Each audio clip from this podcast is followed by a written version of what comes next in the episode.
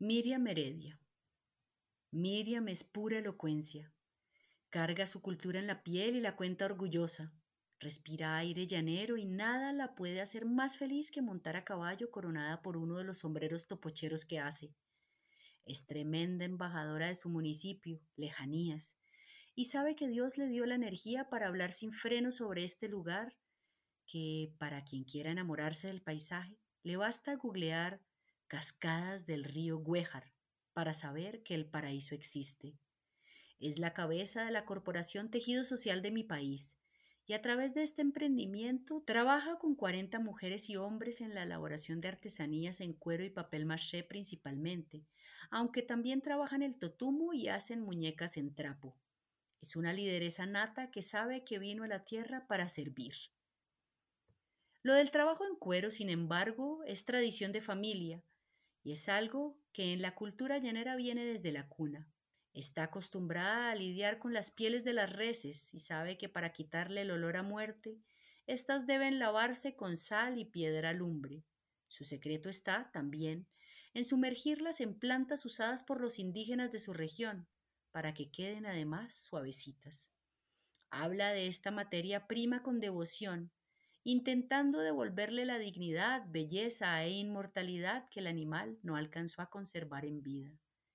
Sabe que quien porte un topochero estará llevando a los llanos en las alturas y enaltece la cultura guayú de la elaboración de las mochilas, haciéndolas en una piel peluda de cuero. Al plátano llanero se le conoce como topocho. Es más redondito que el conocido en el interior.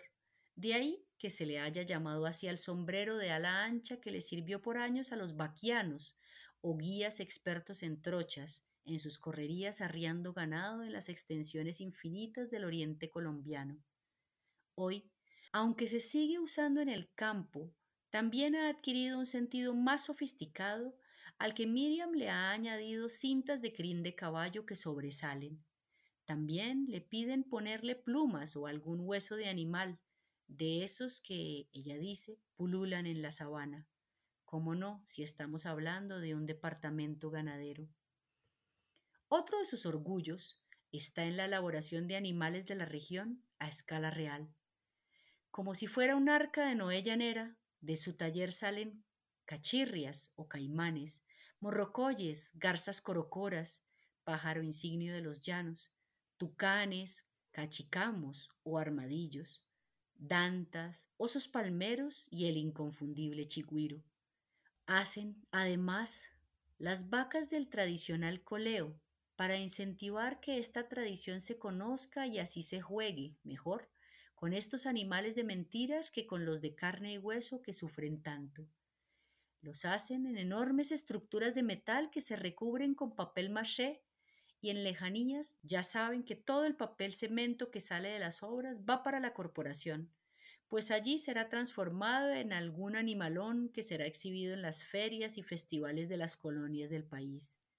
También reciclan el papel de los cuadernos escolares a final del año para seguir con la tarea.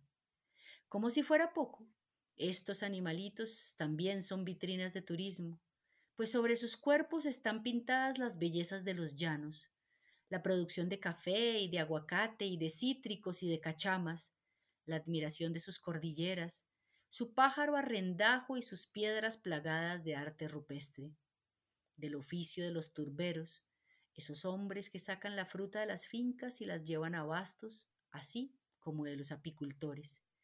A Miriam no le faltan palabras para hablar de su tierra, la ama y no parece haber nada que la haga más feliz que contarla.